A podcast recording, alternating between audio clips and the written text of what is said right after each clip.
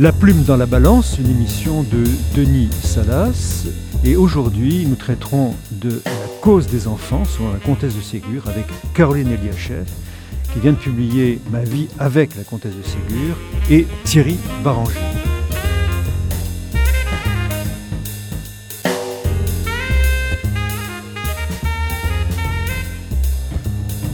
Nous allons évoquer une très belle collection, euh, Ma vie avec, dirigée par François Sureau, qui vient d'être inaugurée chez Gallimard.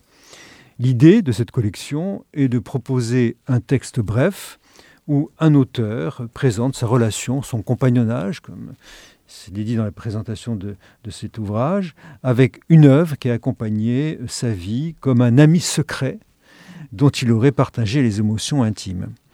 Et dans cette collection, Caroline Eliachev nous présente sa lecture des récits de la comtesse de Ségur, sa biographie, la période historique dans laquelle elle a écrit, sa décision d'écrire assez tardivement certains récits.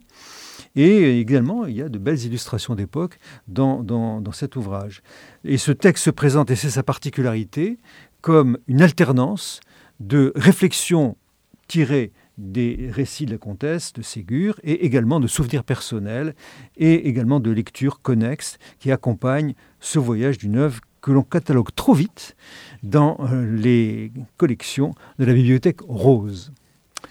Alors, pour en discuter, nous recevons donc Caroline Yachev, psychanalyste et pédopsychiatre, auteur de Ma vie avec la comtesse de Ségur, édité chez Calimard en 2021, et Thierry Baranger, ancien président du tribunal pour enfants de Paris. Alors, pour euh, entrer dans euh, ce sujet, euh, Caroline Eliachev, euh, nous allons peut-être aborder plusieurs thèmes, euh, en particulier la maltraitance parentale, le thème de l'enfant et, du handicap, l'enfant et la mort aussi, la défaillance parentale également. Mais avant d'entrer dans ces thèmes, les thèmes que, que, vous avez revisités de la comtesse de Ségur, peut-être il faudrait que vous nous présentiez un petit peu sa biographie rapidement et les principaux éléments qui la caractérisent. Bonjour, merci de, cette invitation. Euh, effectivement, la, vie de la comtesse de Ségur n'est pas très connue. Euh, et euh, personnellement, je n'en savais strictement rien quand j'ai commencé. Donc, il y a des biographies, bien entendu, dont je me suis inspirée. Alors, la, comtesse de Ségur est née en 1799, donc c'est une, personne du 19e siècle. Elle est née en Russie, elle a vécu les premières années de sa vie en Russie. Euh, son, père, euh, Fedor Rostopchine, était euh, une personnalité très importante euh, dans son pays, euh, ministre du tsar, euh, du premier tsar, du deuxième tsar, du deuxième tsar, de Catherine II. Donc c'était quelqu'un de très riche et de très important. La, la, raison, alors donc on peut se demander pourquoi ils ne sont pas restés en Russie, puisqu'ils étaient euh, riches et célèbres, on va dire. Alors la, raison de leur venue euh, tient à, à Napoléon. Napoléon qui, euh, en 1812, est arrivé aux portes de Moscou euh, pour conquérir la Russie, ce qu'il n'a pas pu faire à cause de Fedor Rostropevitch qui a mis le feu, le fameux incendie de Moscou de, de, de 1812, qui a précipité euh, la chute de Napoléon donc le père, le père de le père de, de, le père de, de ouais. Sophie Rostopchine, ouais. qui a donc précipité ouais. euh, la, la, la, débâcle, la Bérésina, mmh. d'une part, mais qui a également précipité la chute de, Fédor, puisque l'incendie de Moscou a, bah, Moscou a été entièrement détruite et les nobles de Moscou lui en ont énormément voulu d'avoir euh, voilà ouais. et donc il, il, a émigré en France ouais. euh, où il a été accueilli euh, d'une certaine manière en sauveur. Euh, et il a, il, a amené, euh, il a amené sa famille, sa femme et, euh, et, et, et, certains de ses enfants. Un seul est, est, resté en Russie. Donc à partir de là, elle arrive en France, elle a 18 ans, elle est belle, elle est riche, elle parle français, elle est catholique, ce qui est euh, quelque chose de très important, car sa mère, euh, la mère de, de, de, de Sophie, s'est convertie euh, au catholicisme en Russie, ce qui était évidemment euh, très mal vu, euh, puisque, puisque le tsar était le, le, le chef de, de, de, de l'Église orthodoxe, et elle est devenue, alors non, non, contente de s'être convertie, elle est devenue véritablement une fanatique, une fanatique religieuse, et elle est est arrivé à la faveur d'un incident, d'un incident que je ne vais peut-être pas vous raconter, mais qui, qui, lui a permis de convertir Sophie, qui est donc devenue catholique. C'est la seule de ses enfants qui est devenue catholique. Vous dites qu'elle a été convertie à l'âge de 12 ans. simplement un mot, un mot de 15 ans, un mot sur la, donc cette mère, la comtesse Rotopchine. Décrivez-nous là cette femme, parce qu'elle a un, rôle important. C'est une femme qui, euh, qui a cinq sœurs, euh, d'une part, et euh, qui était orpheline, qui a été recueillie à la cour de Catherine II par une tante, et dont on dit que ses, ses, sœurs ont partagé la vie de Catherine II, qui était pour le moins dissolue. Mais on n'en sait pas plus. C'est-à-dire, on dit, oui, elles ont partagé la vie euh, de Catherine II, mais elles sont restées pures, euh, mm. euh, ce, qui, ce qui est tout à fait sujet à caution, mais je n'ai aucune preuve de ce mm. qu'elles ont réellement vécu. Et quand Fedor Rostopchin, donc le père de, mm. de, Sophie, a voulu se marier, il est allé à la cour et il avait le choix entre toutes les jeunes filles qui étaient à marier. Il a jeté son dévolu sur, euh, sur, cette, sur cette jeune fille, austère, voilà, austère euh, très austère, sévère, euh, sévère préférant déjà les perroquets aux hommes. voilà, mais il l'a choisi. Euh, elle était pauvre, Catherine II l'a dotée, donc elle tenait, Catherine II tenait à ce mariage. Et euh, voilà, donc c'est un couple assez curieux, assez curieux. Fedor Rostopchin étant plutôt euh, quelqu'un aimant la vie, bon vivant, ce qui est à l'opposé de, de, cette femme. Il vous semble que le, cette figure de, la mère, quelle importance a-t-elle dans la construction des personnages de la comtesse? Alors c'était une mère, euh, alors plus qu'austère, euh, mmh. on, dirait aujourd'hui maltraitante, mais euh, il faut, il faut remettre les choses à l'époque.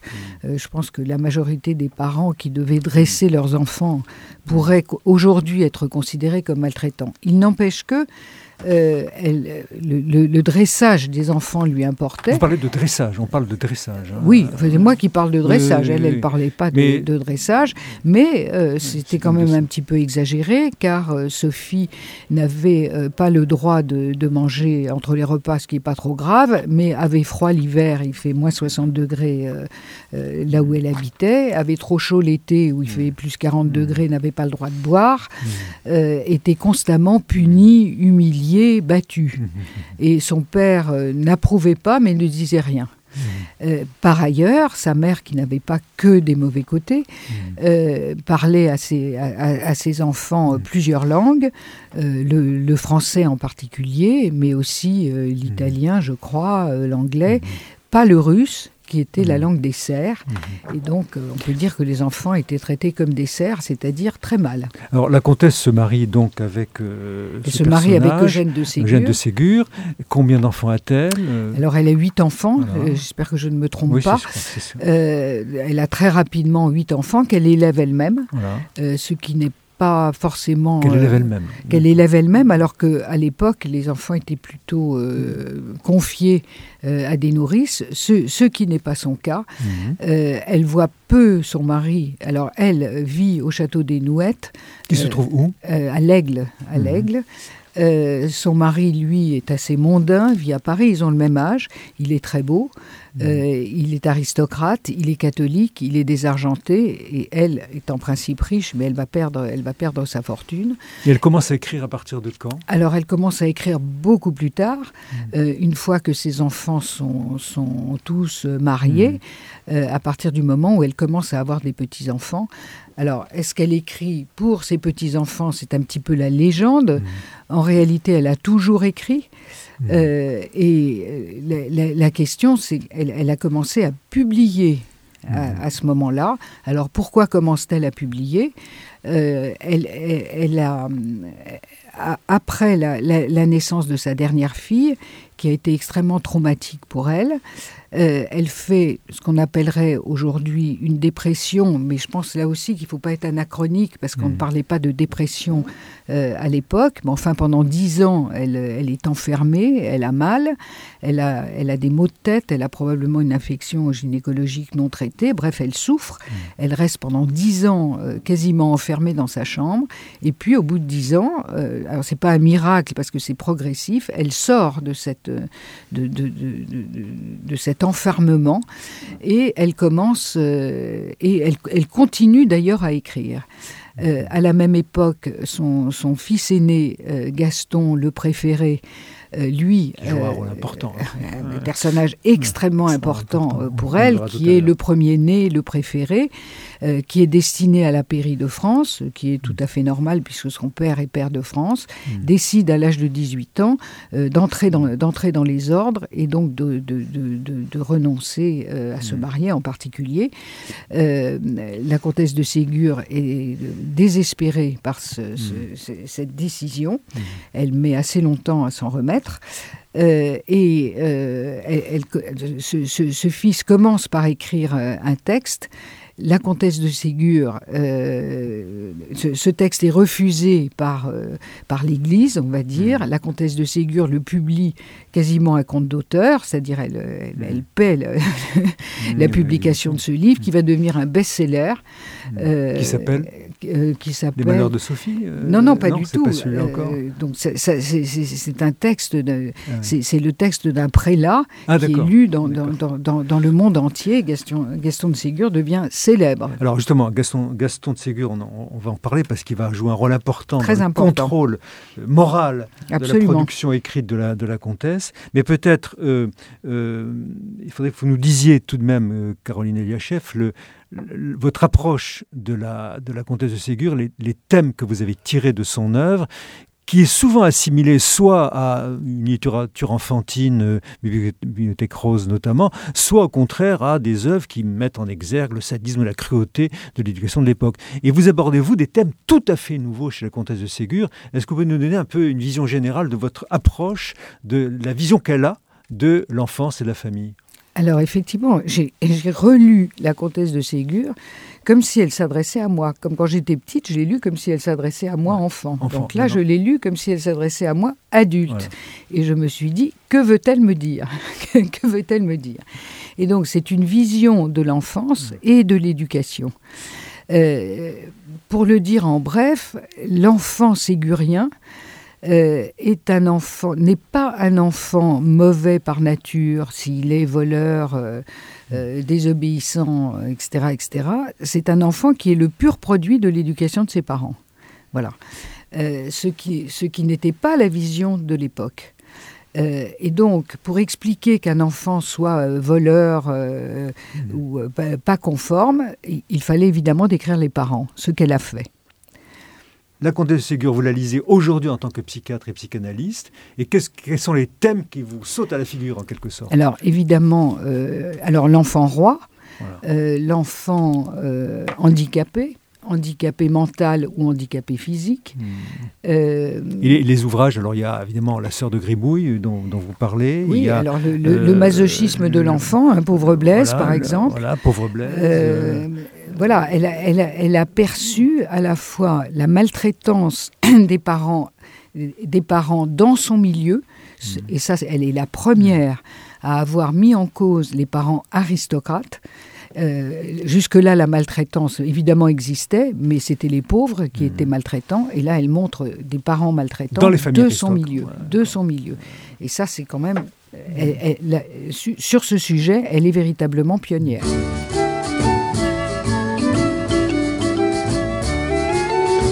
L'on ne voit pas pleurer les poissons qui sont dans l'eau profonde, c'est que jamais quand ils sont polissons, leur maman ne les gronde. Quand ils s'oublient à faire pipi au lit, ou bien sur leurs chaussettes, ou à cracher comme des papolis, elle reste muette, la maman des poissons. Elle est bien gentille. Elle ne leur fait jamais la vie, ne leur fait jamais de tartines. Ils mangent quand ils ont envie et quand ça a dîné sardine.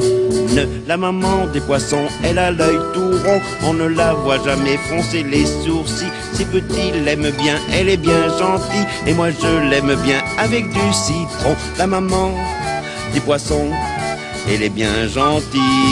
S'ils veulent prendre un petit verre, elle les approuve de deux oui, leur montre en commençant. Vous évoquez, euh, Caroline Chef, la, la, la, nouveauté en quelque sorte des récits de la comtesse de, de Ségur euh, à propos du thème de la maltraitance, et en particulier le fait que euh, c'est dans ces milieux à elle qu'elle les, qu'elle les, qu'elle les aborde, qu'elle les traite, qu'elle les, qu'elle les évoque.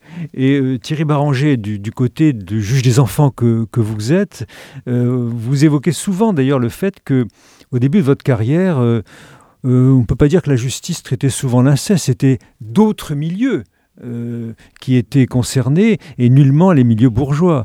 Euh, quel, quel, regard vous portez sur la maltraitance chez la, chez la oui, comtesse? enfin, moi, ce qui m'a beaucoup intéressé dans l'ouvrage, c'est la profonde originalité de la comtesse de Ségur. Alors, en effet, comme, comme vous l'expliquiez, euh, Caroline et chef, c'est d'abord le fait qu'elle qu dit que les, les, les enfants peuvent être maltraités par leurs propres parents, alors que précédemment, et on le voit dans les contes, que ce soit Cendrillon, que ce soit le Petit Pousset ou d'autres ou d'autres contes, c'est toujours soit des marâtres, mmh. soit des étrangers, mmh. l'ogre par mmh. exemple, euh, et également le, bah, le loup qui est, qui, qui est à la place de la grand-mère dans le Petit Chaperon Rouge, et ensuite ça a toujours été euh, des, des parents, même quand c'est alors quand c'est devenu les parents maltraitants, ça a toujours été des parents d'autres milieux, c'est-à-dire de milieux beaucoup plus simples. Je pense à l'enfant de Vallès, euh, on peut penser à, à d'autres ouvrages où cette maltraitance existait de la part des parents, mais dans des milieux euh, plus populaires. Quoi. Mmh. Hein euh, par, pareil, le poil de carotte de, de Jules Renard, c'est pas mmh. du tout les, les, milieux aristocratiques ou bourgeois. Et euh, j'ai le souvenir quand je suis entré en juridiction, ce qui remonte un petit peu, que on n'imaginait pas, par exemple, que l'inceste pouvait être ailleurs que dans des milieux extrêmement pauvres, reculés, mmh. au fond des campagnes. Mmh. Moi, j'ai débuté à Briey. On pensait que l'inceste, c'était dans certains petits villages qu'on trouvait ça, mais qu'ailleurs, il n'y avait absolument aucun problème par rapport à ce sujet, en tous les mmh. cas. Hein. Mmh. Même s'il pouvait y avoir des mauvais traitements, mais en tous les cas, pas ce mmh. type de, de mauvais traitements. Et c'est bien après, donc à la fin de, de, de du XXe siècle, euh, quand j'étais juge des enfants à Paris, euh, qu'on a commencé à entendre qu'il pouvait, il pouvait y avoir de la maltraitance dans tous les milieux. Donc, de ce point de vue-là, elle est extrêmement euh, révolutionnaire, on peut dire. Caroline? Oui, euh, je pense que ce qui est révolutionnaire, c'est ce que vous dites, euh, Thierry Baranger, c'est-à-dire euh, dénoncer la maltraitance des parents de son milieu, mais d'une façon particulière. C'est-à-dire elle ne donne absolument pas de leçons de morale, elle décrit les effets de la maltraitance sur les enfants.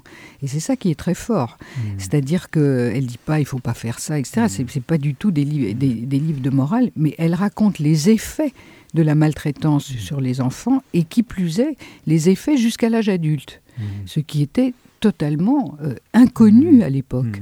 Mmh. On n'imaginait pas d'abord que ça pouvait avoir euh, des effets délétères, puisque c'était en principe avec de bonnes intentions, à savoir de dresser l'enfant à l'obéissance, à la charité chrétienne, etc. Et euh, on imaginait encore moins que ça pouvait avoir des effets jusqu'à l'âge adulte et jusqu'au choix euh, jusqu'au choix euh, du conjoint et de la façon dont eux-mêmes traiteraient leurs enfants. Et ça, c'est véritablement tout à fait euh, moderne, on va dire.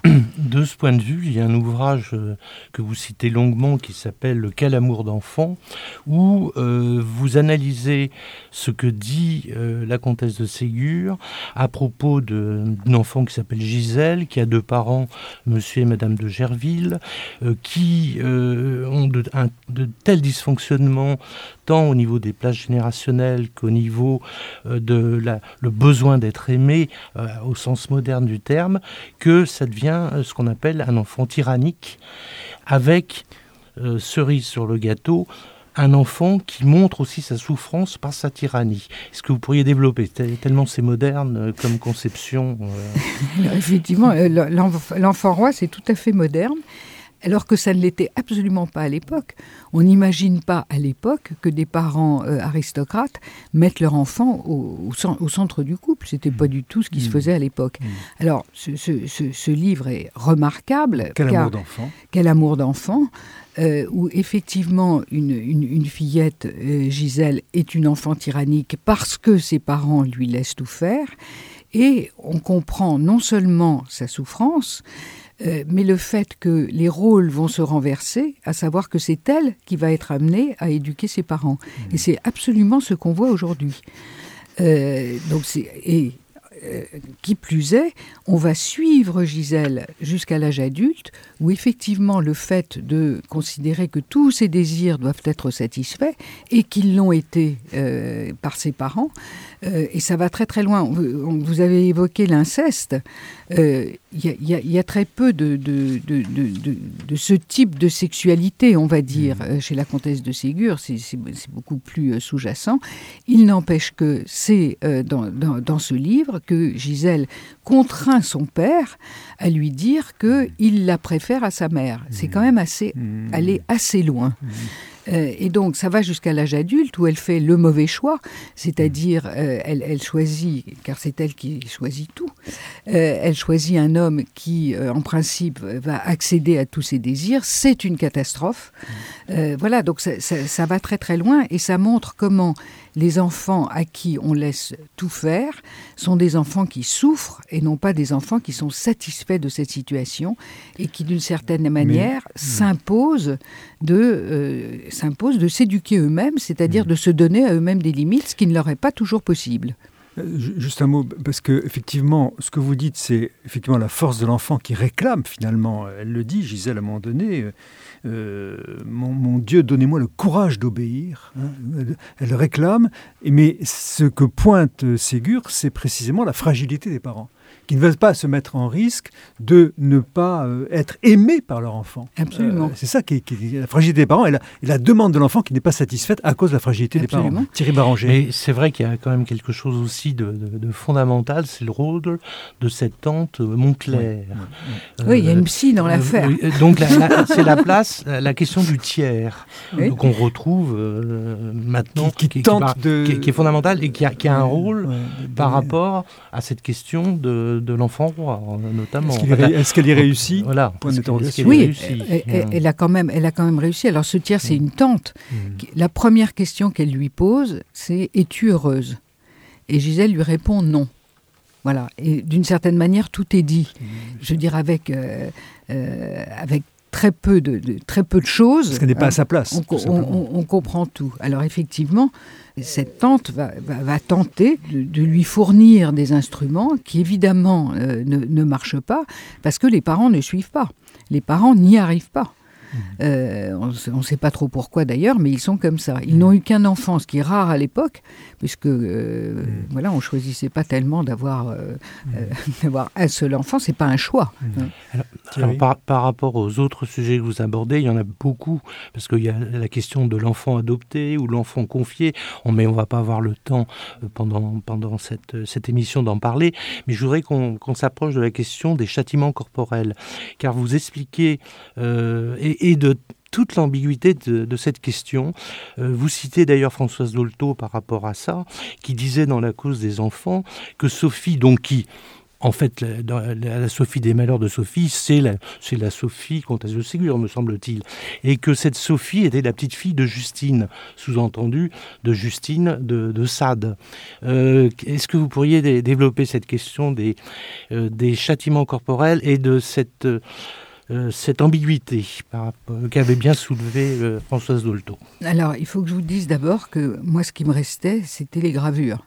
pas n'importe lesquelles. Que, vous citez. Les, gravures, alors euh, la fessée en particulier, je crois que c'est resté gravé dans, la mémoire de beaucoup de personnes. J'en garde le souvenir d'une excitation Hein, l'excitation de l'enfant que j'étais. Maintenant, ça m'excite moi, je dois vous le dire aussi. J'ai grandi, d'accord.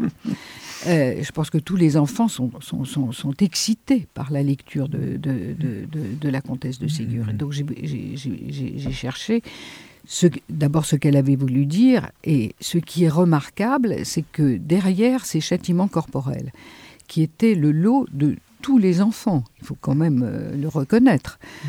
Aujourd'hui, ça n'est heureusement plus le lot de tous les enfants. Mais aujourd'hui encore, tous les enfants fantasment ces, châtiments corporels. Soit ils y ont assisté, soit ils n'y ont pas assisté, mais ils le fantasment. Il y a un texte de, Freud célèbre, en tout cas célèbre pour moi, qui s'appelle On bat un enfant, où effectivement il décortique ce fantasme, ce fameux fantasme. Ce qu'a fait la comtesse de Ségur, qui est tout à fait remarquable, c'est qu'elle a perçu derrière ces scènes, euh, d'une part, la jouissance qu'en avaient les parents, c'est pas seulement éducatif, hein, véritablement, ça leur plaît de battre les enfants, que ce soit Madame Ficchini ou, que ça, ou d'autres, euh, ça leur plaît. Et ce qu'elle a perçu aussi, c'est la jouissance que pouvaient en avoir les enfants. Et ça, c'est extraordinaire parce qu'avec la censure qu'il y avait à l'époque, ils n'y ont vu que du feu. Mmh. Euh, voilà. Alors, euh, le, sadisme et le masochisme mmh. n'avaient pas encore été décrits à l'époque. Ça vient juste mmh. à la fin du 19e siècle. Et donc là aussi, c'est tout à fait. Euh, alors évidemment, c'est pas parce que ça n'avait pas été décrit que ça n'existait pas, hein, mm. mais il n'y avait pas de mots pour dire ça. Mm. Mais elle a perçu vraiment que derrière ces scènes mm. euh, terribles, les enfants sont battus, la jouissance qu'il pouvait y en avoir et qui effectivement me, me, renvoie à l'excitation que je pouvais en avoir enfant, et je ne suis pas la seule, mais peut-être suis-je la seule à le reconnaître, mais enfin je ne crois pas, euh, à lire ces scènes. Alors, je voudrais qu'on poursuive et qu'on termine avec euh, euh, un récit de la comtesse que vous évoquez dans votre livre, François le Bossu qui résume un peu tout ce qu'on vient de dire euh, à l'instant. donc, il y a monsieur et madame Dorme qui ont une fille qui s'appelle Christine, qui est une, une, qui se confronte avec une mère qui est particulièrement frivole et, et oublieuse, une mère négligente. négligente, mais aussi une bonne qui la maltraite. On retrouve le thème elle est de, maltraitée et négligée. maltraitée et négligée, mais qui a la chance de rencontrer un monsieur Nancé qui a un fils qui s'appelle François qui a la particularité d'être bossu et dont tout le monde se moque, euh, notamment euh, dans le petit entourage qui gravite autour de cette famille. Et euh, une amitié se noue entre Christine et, François, et au fond, il, va y avoir il va y avoir une relation qui, va se créer entre eux, et au fond, François va être reconnu par, par euh, Isabelle, et cette relation va être extrêmement profonde et va se poursuivre jusqu'à un mariage qui interviendra à la fin du, la fin du récit. Mais je voudrais insister sur euh, le petit Ésope, tel qu'on l'appelle ce, François, euh, et, en particulier ses petits copains, notamment Maurice, un voisin, etc., se moquent de lui, et au fond, il va y avoir une sorte de transformation, on va se moquer de lui, mais on va aussi notamment dans le cas de François, payer très cher cette moquerie par un châtiment qui va intervenir euh, euh, et qui va le, frapper et qui va l'amener à s'amender face à, son, à, cette accusation d'infirmité qu'il accable, dont il accable François. Comment vous, vous regardez ce conte, euh, Caroline Alors, pour, pour moi, c'est un des meilleurs livres euh, de la comtesse de Ségur parce qu'il traite euh, quasiment tous les thèmes. Hein, mhm. C'est-à-dire, effectivement, Christine, enfant maltraité et négligé. Mhm. La négligence n'étant pas ce que l'on fait, mais ce que l'on ne fait pas. Ça traite effectivement du handicap, du handicap physique, celui de François Le Bossu, et ça traite également alors euh, curieusement, il n'y a pas, a pas un seul handicapé, euh, François, mais il y en a deux. Hein, son, camarade qui va, euh, qui, va, être abîmé par, par, un accident par lui-même provoqué. et donc, on va voir un enfant mourir. Et, et, dire ces paroles incroyables, je sais que je vais mourir et je ne veux pas faire de peine à mes parents, Hein, ce qui renvoie effectivement à ce qu'a pu dire Ginette Rimbaud. Voilà, hein, euh, ce, qui, est quand même tout à fait, euh, tout à fait et incroyable. D'ailleurs euh, l'ouvrage de Ginette. oui, qui s'appelle L'enfant et la mort. L'enfant, l'enfant veut cacher la mort à ses parents pour pas leur faire de peine. Exactement. comment vous l'interprétez en, en, tant que psychanalyste cette, cette, cette réflexion de l'enfant? Ben, je, je, ne l'interprète pas, je l'ai entendu. Euh, c'est une constatation clinique quand on écoute ces enfants et qu'on n'essaie pas de leur dire mais non, tout va, tout va bien, tu vas pas mourir. Hmm. Les enfants disent mais je sais que je vais mourir et je ne veux pas faire de peine à mes parents, donc je leur cache. C'est-à-dire l'enfant devient le parent de ses parents. Et, c'est ce que dit la comtesse. Absolument. Dans, le personnage de, Maurice, sa mère l'abandonne à partir du moment où il devient effectivement très malade pour des raisons qu'on ne comprend si, si, ils partent. Euh, ils partent. Bon, d'abord parce que ça arrange, le, ça arrange le roman, mais ils partent justement pour que cette scène puisse avoir lieu d'une certaine manière. C'est votre interprétation. Euh, ah bah écoutez, c'est une romancière aussi, donc euh, il, faut, il faut quand même qu'elle arrange les choses pour que voilà. Hein, il fallait... Maurice vient, Maurice, le petit Maurice, donc qui a, qui a été très méchant à l'égard de François, finalement est frappé par un incendie. Par la grâce, on va dire. Par la grâce d'une part, mais il y a un incendie qui le prive de, de, ses, de ses mouvements et de sa santé, et il vient effectivement euh, demander pardon à François, d'une certaine manière. Euh, oui, alors ça c'est le côté catho oui, euh, qu'on n'est pas absolument obligé d'apprécier, mais qui est ruisselant de, bonté, de catholicisme, bien dire. On, peut y voir l'influence de Gaston, son fils, mais il n'empêche que la, violence des propos est là et qu'elle a traversé la censure. C'est ça qui est aussi tout à fait, tout à fait étonnant, c'est-à-dire vraiment ils n'y ont vu que du feu. Est-ce qu'on peut, est qu'on peut raconter ça à des enfants Aujourd'hui, franchement, où les enfants doivent être tellement protégés, il ne faut pas les heurter, etc., etc., on les met sous cloche, est-ce que euh, les, parents qui lisent ça à leur enfant, euh, ils sursautent Ils disent, mais est-ce qu'on peut dire ça à un enfant? Oui, on peut dire ça à, les euh, à un enfant, car les enfants, a priori, n'ont pas peur de la mort. C'est intéressant. Ils se demandent ce qui va se passer. moi, je trouve ça vraiment très, très fort dans, dans, dans, dans votre interprétation et dans les contes eux-mêmes, dans les récits eux-mêmes. Euh, peut-être aussi euh, pour le domaine de la justice, il y a aussi euh, une justice immanente. On, les bons sont récompensés les méchants sont punis dans la comtesse de Ségur. Hein. C'est une règle qui revient régulièrement. Hein. Tout à fait. Ça se, termine, ça, se termine toujours bien. Ça vient toujours bien. C'est édifiant de ce côté-là. Hein. Il n'y a, pas de, il a pas de, il a pas de, mauvaise fin chez, chez, la comtesse. Voilà. Et donc les enfants peuvent s'endormir apaisés. C'était le but, le but de la, de la, de leur lecture, de leur lecture bien évidemment. Oui, euh, vous avez parlé de, l'handicap physique, mais il y a aussi l'handicap psychique, puisque dans la sœur de, Gribouille, on voit bien cette question euh, de Babylas, qui est en fait le Gribouille, euh, qui a un handicap psychique, ce qui est aussi très très novateur. Tout à fait, elle traite du handicap mmh. psychique. Gribouille a, 15 ans et se, se, conduit comme un enfant de 5 ans, c'est-à-dire comme s'il n'avait pas grandi. Euh, et euh, il prend tout au pied de la lettre, ce que font les enfants. Mmh. Euh, il dit des vérités, des vérités mmh. profondes. Et donc, mmh. derrière son, apparente débilité, entre guillemets, il est plus sincère que, que, beaucoup d'autres. Il n'a aucune hypocrisie. Son modèle, c'est sa sœur, qui est quasiment une sainte. mais c'est quelqu'un dont, dont, on verra qu'il est incroyablement courageux. Euh, et que, sachant qu'il euh, il gêne sa sœur, hmm. puisque euh, puisqu'il fait des tas de bêtises et que donc sa sœur ne peut plus être employée, il va quasiment au devant de la mort pour libérer sa sœur, ce qui est aussi euh, quand même assez exceptionnel. tout à fait. Il y a, beaucoup d'autres thèmes euh, qu'on pourrait aborder. Malheureusement, on n'a plus le temps, le temps s'est écoulé. Il y a tout ceci, ce thème de la famille naturelle. Elle n'a pas le culte de la famille naturelle. Les familles adoptives, les familles d'affection comptent beaucoup plus que la famille naturelle. Oui, alors euh, ce qu'on appelle aujourd'hui les familles recomposées, à, l'époque, mmh. c'était évidemment les deuils, c'est-à-dire les femmes mouraient en couche, et donc les hommes se, hmm. Se, remariaient, et hmm. ça faisait des, des, familles recomposées. Ce n'était pas exactement la, même configuration qu'aujourd'hui. Mais une sécurité aux enfants, quand même. Mais on confiait ah. très facilement, les enfants euh, à des voisins. Euh, il n'y avait pas de juge des enfants, personne ne venait s'en mêler.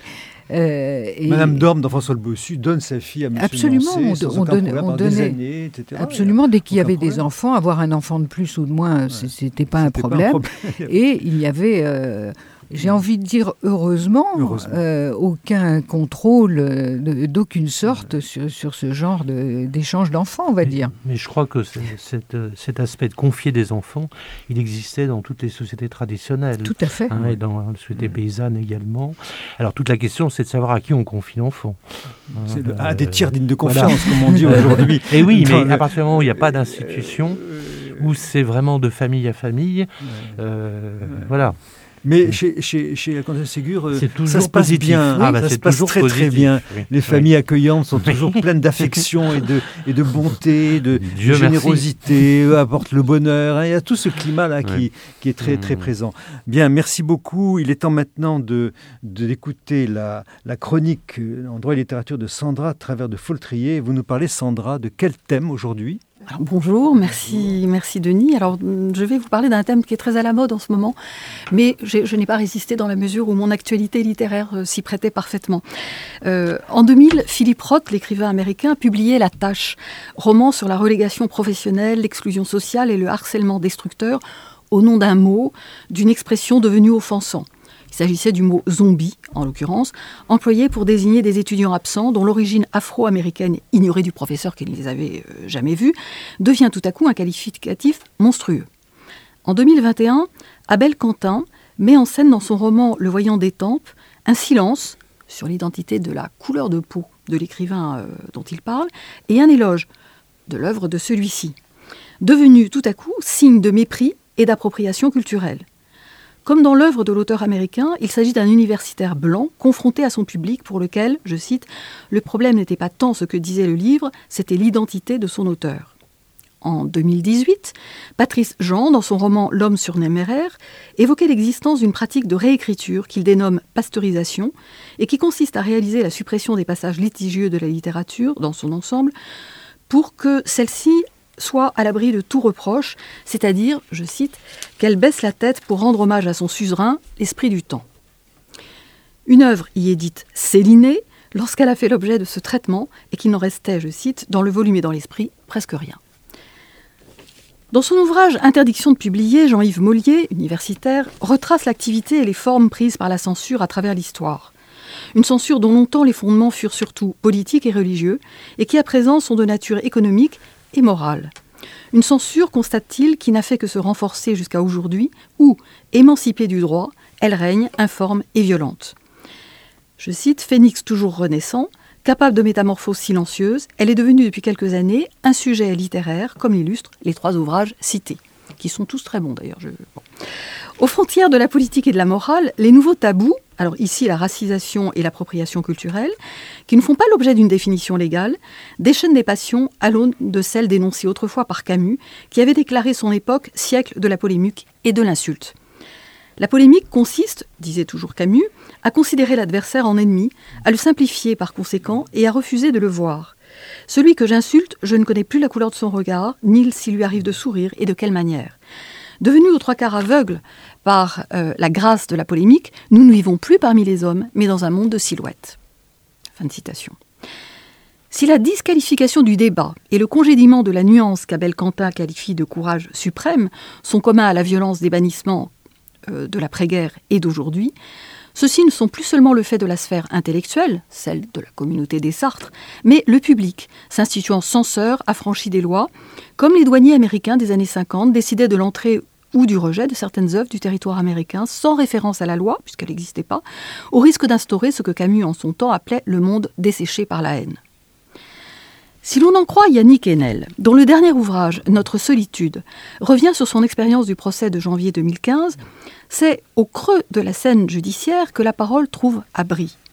Si Enel a eu besoin de revenir sur cette expérience, cette fois non pas pour témoigner du déroulement du procès, mais pour témoigner de lui, c'est qu'il était tout le temps épuisé, prenant conscience que, je cite, sous la procédure se tient un autre procès qui relève moins du jugement que de la présence, procès qui donne voix à des questions fondamentales telles que quelle est notre place dans l'humanité? Questions posées aux accusés, mais aussi aux autres, aux témoins, aux partis civils, à chacun de nous. Car, alors que Camus remarquait, non sans dépit, que les hommes qui ne croient plus dans le jugement de Dieu, ni même à celui de l'histoire, continuent à penser qu'être juste, c'est être juge, Enel voit au-delà de l'acte de juger, c'est-à-dire cette façon toute prométhéenne dont l'homme s'est emparé du langage pour embrasser le monde sous le feu de ses jugements, un lieu de transformation du temps qui fait de la scène judiciaire, je cite, le lieu où les vivants et les morts se parlent. Fin de citation. Où l'écoute des uns et des autres, des uns par les autres, rejoint la littérature, je cite, cette éthique du silence. La salle d'audience serait-elle devenue le dernier espace littéraire où la parole souveraine, désirée comme une innocence, advient en parlant à l'intérieur d'une parole parlante? Merci, merci beaucoup Sandra de cette belle chronique. Euh, merci Caroline Eliachev, merci Thierry Baranger de votre contribution à ce débat. Je rappelle les ouvrages sur lesquels nous avons échangé ce matin. Ma vie avec la comtesse de Ségur par Caroline Eliachev, édité chez Gallimard en 2021. Descendant à travers de Foltrier afin que du réel advienne, quand droit et littérature dialogue, chez Marie Martin, collection droit et littérature en 2021. Et puis, la comtesse de Ségur, vous pouvez vous plonger dans euh, ces différents récits dans la belle collection Robert Laffont, la collection Bouquin, qui est trois tomes où les principaux contes sont rassemblés. Oui, je voudrais juste ajouter que Caroline Diachef vient de rééditer, de faire rééditer euh, l'ouvrage Le temps des victimes qu'elle avait écrit avec Daniel Suez-Arrivé en 2007 et qui est actualisé et qui est encore plus d'actualité qu'à l'époque, me semble-t-il. Merci de cette contribution Thierry, merci à tous, au revoir.